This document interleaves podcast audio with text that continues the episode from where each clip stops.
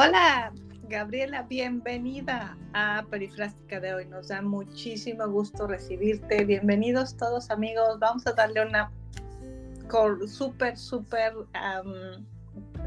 cálida bienvenida a Gabriela Serkin desde Argentina. Bienvenida Gabriela, bienvenidos todos aquí a Perifrástica de hoy, el podcast de Thinking.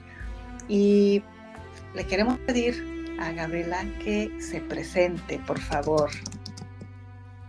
Hola Carolina, muchas gracias por la invitación. ¿Cómo estás? Muy bien. bueno, muy bien. Eh, bueno, eh, qué gusto estar aquí con, contigo. Eh, bueno, soy Gabriela Serkin, trabajo en tecnología desde hace muchos años. tengo una empresa que se llama Triarza, que desarrollamos soluciones en base a diferentes eh, opciones de Internet de las Cosas en base a diferentes tecnologías, fundamentalmente RFID, trazabilidad. Y, mm, y, bueno, como vos sabés, también eh, estoy bastante involucrada con el mundo del arte, entonces cuando surgieron los NFTs eh, llamaron poderosamente mi atención y me puse a estudiar mucho del tema. Y, mm, y bueno, hoy estoy emprendiendo Poncho NFT, donde trabajamos eh, con artistas y con las marcas, potenciando su, su mensaje en Web3. Muchísimas gracias, así es amigos. Hoy tenemos a una mujer súper, súper dedicada a todos los nuevos temas de la Web3, muy, muy metida en todo lo que es transformación, desarrollo, estrategia y sobre todo en este nuevo tipo de mindset que refleja lo que está sucediendo en la Web3 con referencia a blockchain ella también es muy conocedora sobre todo lo que es el tema del arte y los NFTs y es por eso que hemos pedido que nos acompañe porque nos parece que ella aborda desde la perspectiva de los nuevos modelos de negocios, el cómo empezar a descentralizar el futuro y el cómo colaborar en estas comunidades internacionales. Cuéntanos cómo descubriste los NFTs y qué significan. Bueno, eh, eh, bastante ahí. Eh, descubrí los NFTs, bueno, cuando, surgieron con el tema del arte, cuando Beeple presentó su obra y hasta él mismo se sorprendió en la subasta, que se subastó por millones, entonces el mundo dijo, ¿qué es lo que pasa aquí, no? y bueno, los NFTs en primer lugar dieron esa posibilidad de obtener la trazabilidad de una imagen digital. Pero los NFTs no son simplemente sacar una foto a una obra que quizás no es digital, hay artistas digitales, pero para quienes no son artistas digitales no es simplemente sacarle una obra y eh, una foto y subirlo al marketplace, sino que tiene un montón de posibilidades más. En, esa, en ese mismo ítem eh, uno puede obtener la trazabilidad de ese, de ese objeto, de ese token no fungible, es un token único y repetible, entonces en ese, en ese mismo archivo y trazabilidad uno puede tener el pasado, el presente y de una manera que eh, es inmutable, porque está eh, minteado en la blockchain. Hoy, ¿cuántas palabras? Perdóname, te interrumpí. ¿Cuántas palabras nuevas nos dices hoy y nos traes? Eh, ¿qué, es, ¿Qué es mintear? ¿Qué es trazable? ¿Qué es em, almacenamiento? Aquí las fui apuntando. es un tono. claro, es, cierto. Mintear, eh, podríamos decirle acuñar, ¿no? Es escribir esa, eh, ese ítem digital en una blockchain de una manera particular y al escribirlo las características es que no, no puede ser borrado, no puede ser modificado. Eh, entonces e, eso se convierte como una escribanía digital. Ese ítem está en ese lugar y esa historia empieza a acumularse, esa historia nos viene a traer la trazabilidad de ese ítem, empieza a acumularse y empieza a estar visible para quienes quieran ir a buscarlo. Me hiciste recordar a los egipcios con los glifos y los escribanos. y bueno, tenemos mucho que aprender de la historia. implementamos con otras tecnologías. Es de alguna manera ese tipo de, de bloques de información que se dan en, una, en una tabla, en una oportunidad de combinarlos y de mantenerlos? Completamente, completamente. Eh, hoy hablamos de la tecnología en, términos de bits, ¿no? Pero bueno, los egipcios tenían la suya en las tablas. Okay. es una manera eh, que uno encuentra inalterable, ¿no? Donde puede albergarse esa información. Sí, exacto, porque si alteramos un glifo egipcio, pues ya no es lo mismo y además rompemos la imagen de la pieza, la arquitectura, el arte y obviamente la definición. Yo, yo no sé eh, nada de glifos egipcios, pero sí me encanta el arte y me encanta este tipo de, de especial arte visual, el arte egipcio de la escritura. Y eso me trae otra pregunta que hacerte. Y déjame que te, te, voy a poner un, un, detalle más, ¿no? Porque digamos, eh, no es que técnicamente sea imposible modificar ese dato, sino que todos los datos, y, esto me lo hiciste recordar cuando dijiste bloques, eh, es, eh, la blockchain es una cadena de bloques, ¿no? Entonces todos los datos están como relacionados entre sí, lo que quiere decir que si vamos a modificar un dato, deberíamos modificar todos los datos anteriores. Y eso, bueno, claro, es, lo que lo hace romper la tabla volverla a hacer. Claro. Y eso, eso entonces implica que la blockchain, este sistema de cadena de bloques, nos puede servir para muchas otras cosas. Por supuesto, por supuesto. Ahí está el gran poder de, los tokens no fungibles, justamente. Esto, eh, una vez que está escrito, es como decíamos, una escribanía digital, ¿no? Ahora, ¿qué es lo que podemos mostrar aquí? Em, unido esto a que, por ejemplo, em, varias eh, redes sociales, por ejemplo, ahora eh, validan los tokens no fungibles, por ejemplo, Twitter, Instagram, que los ponen de una manera especial, los tokens no fungibles pueden empezar a ser nuestra identidad de alguna manera. Entonces, si, si por ejemplo yo estoy alineado, y en, y en Web3 por supuesto que son nuestra identidad, ¿no? Eh, estamos hablando, digamos, quizás de dos mundos. Si yo, por ejemplo, estoy alineada con un determinado propósito, con un tema de sustentabilidad, con un tema em, que, me mueva, que me interese participar, eh, posiblemente yo adquiera un NFT o o, sea, o, me envíen, me, me transfieran un NFT con ese sentido y yo lo quiera mostrar en mis redes sociales. Entonces quiera mostrar cuáles son los intereses por los cuales eh, me interesa moverme, ¿no? Entonces esas identidades empiezan a reflejar de una manera visual quizás eh, en las redes y en la interacción de las personas y en la interacción de las marcas con las, con las personas. Ok, y, eso entonces tiene, tiene que ver con el cómo posiciono eh, mi idea de alguna manera o de una manera nueva o distinta en lo que estás hablando, en la ayuda o en el apoyo con, con los NFTs que me permitan empezar a tener alguna otra utilidad, por ejemplo, de mi marca, de mi logo, de mi pitch, puede ser. Completamente. En primer lugar, es una manera de transmitir un mensaje de una manera bastante innovadora en este momento, ¿no?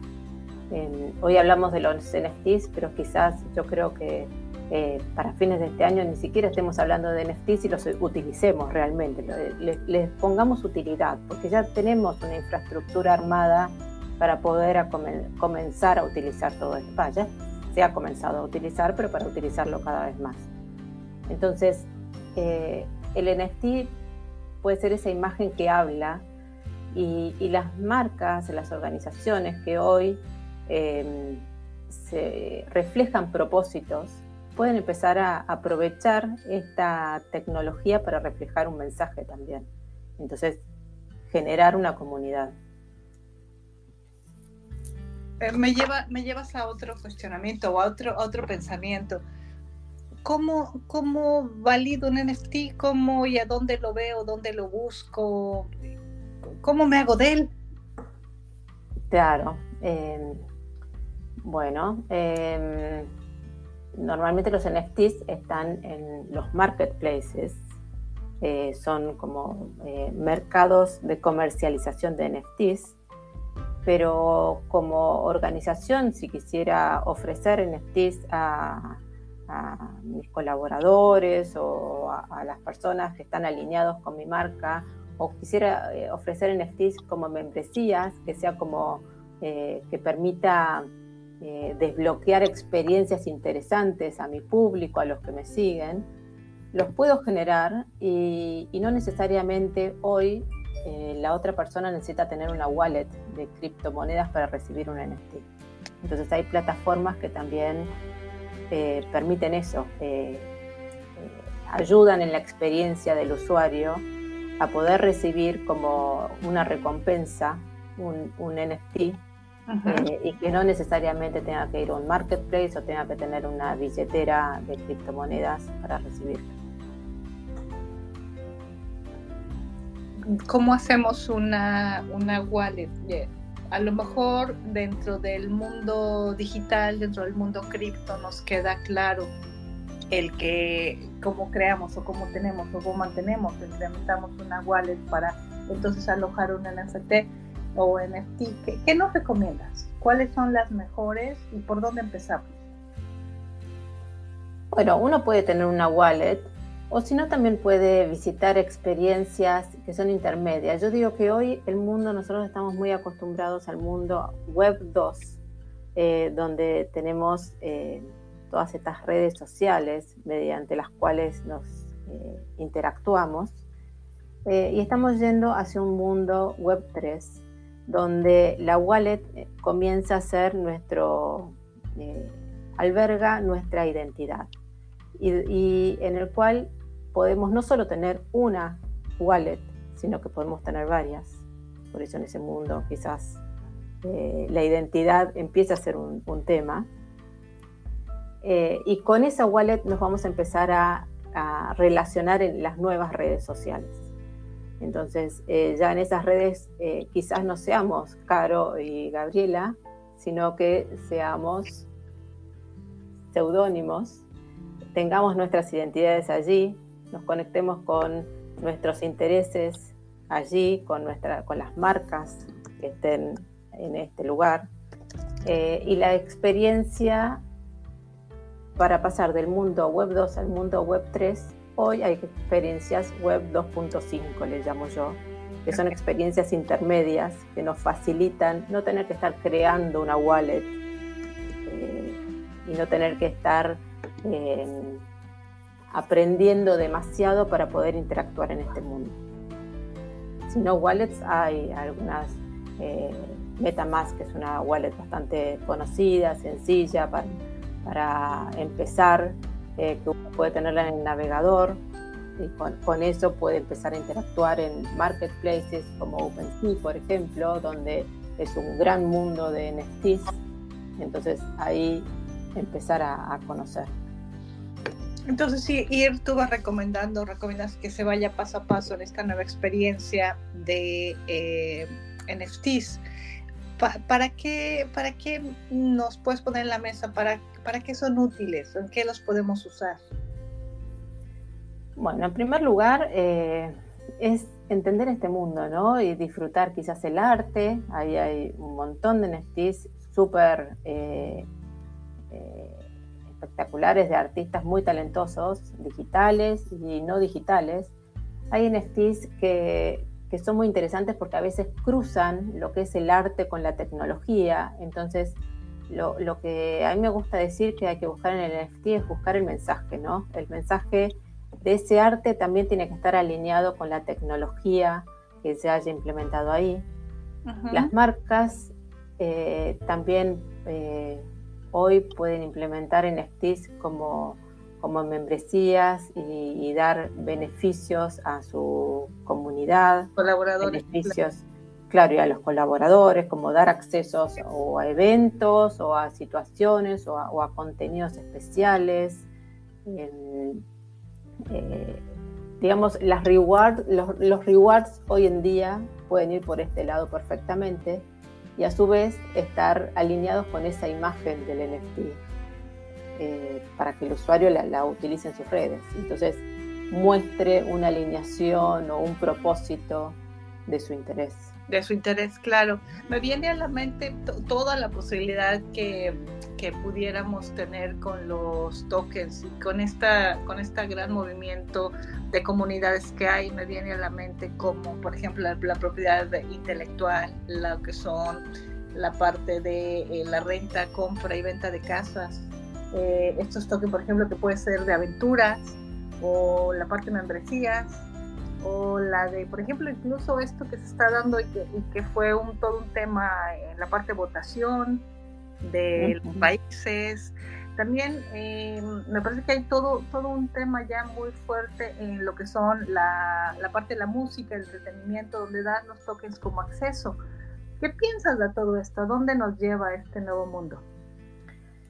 Bueno, yo creo que la tecnología está hablando y está dando respuesta a una necesidad eh, que se viene reflejando en la sociedad, ¿no? Una, necesidad de, quitar intermediarios y de que de alguna manera estar conectados directamente.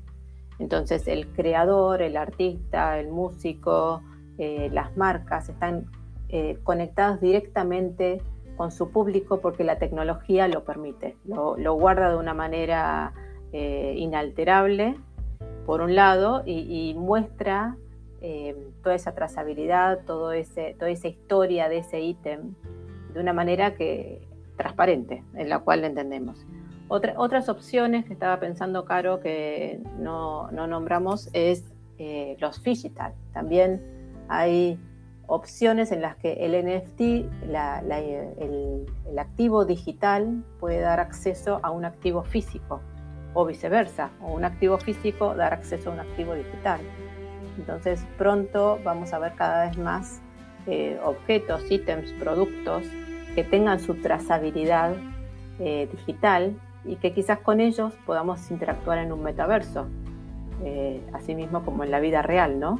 Claro, eso me suena genial y, ya lo hemos venido esperando muchísimo en temas de metaverso, el que tú puedas entrar a un metaverso y encontrar un producto eh, digital que te gusta, podérselo poner a tu avatar o poderlo tener en tu mundo virtual y también poderlo recibir en la puerta de tu casa. Y creo que eso va a venir, como bien dices, cada vez siendo más común, ¿no? Más, más fácil, más común y sobre todo con, con, la calidad de, o con la posibilidad de poder entender de dónde vino, ¿no? Eh, me estaban viendo un tema de sostenibilidad, por ejemplo, de, de, ropa sostenible, en donde vas a poder saber en dónde se cultivó el algodón que fue, por el que fue hecho tu blusa o tus pants, quién lo hizo, cómo se llama la comunidad donde se hizo, quién lo cosió, quién lo tejió cuánto tiempo estuvo en el horno, el algodón, por dónde lo pasaron, de cuáles fueron los colores que usaron.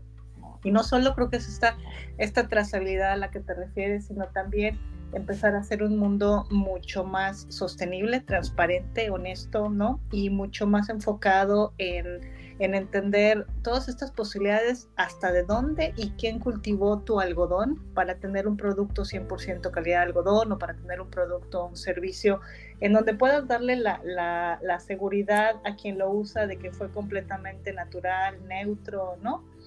Completamente, y, y aún más, porque con todo esto puedo saber que un producto que estoy utilizando, cuál fue toda esa historia de ese producto, como bien decís perfectamente, y si, este NFT lo tuviera atado a algún parámetro de sostenibilidad actual eh, y digamos con sensores de alguna manera se pudieran medir, entonces hasta incluso mi NFT podría ir cambiando dinámicamente en base a esos valores. Entonces no solo vería la historia, sino en tiempo real qué es lo que está sucediendo con este producto que quizás es físico y está atado a un activo digital. Ah, un metadato. Y esto me hace pues preguntarte otra cosa. Ya ven, estamos aquí preguntando, comentando, es divertidísimo, pero además saben que es muy profundo y el conocimiento de Gabriela es inmenso. Así que ya llevamos 20 minutos, ya vamos a ir cerrando. Pero le tengo otra pregunta antes de que vayamos cerrando. ¿Qué pasa con la industria, por ejemplo, de la salud? ¿Cómo te lo imaginas?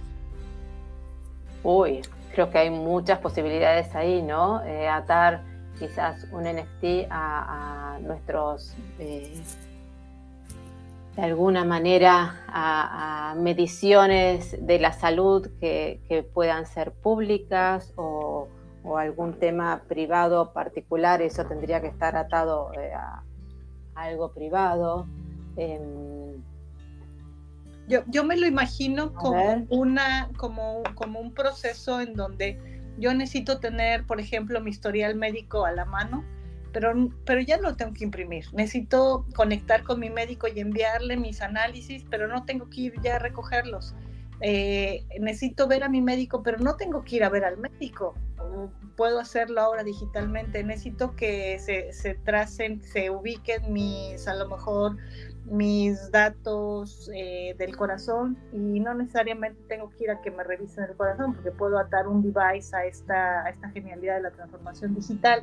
O incluso pudiera tener otras, otras eh, temas médicos, análisis, eh, medicinas, recetas, enfermeras que me puedan estar checando mis, mis datos, eh, a lo mejor temas de emergencia, si necesito salir o si necesito una ambulancia. Yo imagino que blockchain puede servir para determinar cada una de las necesidades que tenemos como seres humanos para vivir mejor, para vivir eh, con mejor calidad, con mejor calidad de vida, con mayor bienestar. Y eso me parece que puede estar en las manos de blockchain junto con eh, los NFTs. ¿Qué piensas? Sí, sí, creo que varias funcionalidades, la trazabilidad también, el tema del acceso a las consultas, el acceso a la información, el acceso a la información propia o la información eh, que, podamos hacer eh, consultas en espacios virtuales y que el acceso a esas consultas pueda ser a través de un NFT y que la trazabilidad de que estuvimos ahí la tenga la blockchain más allá del NFT. Eh, Sí, yo creo y que más, y más dinámica la información, ¿no crees? De tal manera que puede estarse actualizando, que pueda, que puede estar viva. Completamente. Que podamos, entender y alimentarla. Y lo importante de esto no es solo que esté viva, sino también que está pública y accesible. Entonces, eh, hoy no deberíamos, de esta manera, no, no necesitamos eh, eh, llegando a la base de datos de una empresa para que nos visibilice esa información, sino que la tenemos públicamente. Entonces, claro, eh, podemos acceder a ella. Y eso implicaría que pudiéramos incluso saber eh, de qué se enferma un país y, adelantarnos, buscar posibilidades, ¿no? Educarnos. O sea, creo, creo, que, creo que el tener la información y tenerla tan clara, tan certera, nos ayudaría en muchísimas cosas. Completamente, completamente. Yo creo que vamos hacia un mundo eh, con estas tecnologías, reflejan, eh, yo lo que digo es que, las tecnologías no, surgen de la nada, ¿no? Surgen de una necesidad, claramente. O si surgen de la nada, bueno, quizás eh, duran poco tiempo, pero para mí blockchain es una real revolución que surge de una necesidad de transparencia en la información fundamentalmente. Entonces, genera todo ese cimiento eh, esa base para poder eh, producir esa transparencia. Eh, entonces, producir la información necesaria que las personas necesitamos para, para, también tenerlas guardadas en un único lugar y, de una manera confiable, ¿no? Así es, eso también me parece muy importante. Bueno, pues vamos, vamos cerrando ya nuestro programa. Ya han pasado 24 minutos y de verdad que han sido geniales. Hemos aprendido muchísimo en voz de Gabriela Serkin y pues no nos queda más que pedirle alguna recomendación. ¿Qué nos recomiendas? ¿Por dónde empezamos? Bueno, eh, hay que empezar a prestarle atención a todas estas nuevas tecnologías, todo a partir de blockchain, como de la información, la información que generamos, em, pero más que nada empezar a volver a preguntarnos cómo hacemos las cosas, ¿no? Porque a veces estamos tan acostumbrados en la manera de, hacer o de llevar a cabo productos o de eh, relacionarnos con los productos y con las personas, que quizás una mirada de, bueno, ¿por qué lo hago así? A ver qué es lo que, que necesito en este momento en base a este estatus de la sociedad actual, cómo está eh, el mundo en este momento, qué es lo que mi cliente necesita de mi producto. Entonces, volver a pensarlo y primero va la pregunta y después va la tecnología acomodándose a esa a una, una mejor manera de responder esa pregunta. Muchísimas gracias. Muchísimas gracias a Gabriela Serkin que nos acompaña desde Argentina. Ella es eh, desarrolladora y aprendiz también y también nos ayuda con ciertas expertices dentro de los NFTs, dentro de la Web3, eh, metaverso y ella está muy, muy enfocada, como hoy nos platicó, en temas de la creación de blockchain, de oportunidades de negocios y también está muy enfocada en todo lo que es el arte dentro de esta nueva Web3. Te agradecemos muchísimo habernos acompañado el día de hoy aquí en Perifrágica de hoy. Yo soy Caro Salazar, fundadora de Design Thinking Sweden y como siempre les agradezco que nos hayan acompañado. Déjenos sus comentarios, ideas y también nos pueden encontrar en todas las redes sociales. Muchísimas gracias a todos. Que les vaya muy bien. Gracias, Gabriela. Muchas gracias, Caro. Hasta luego.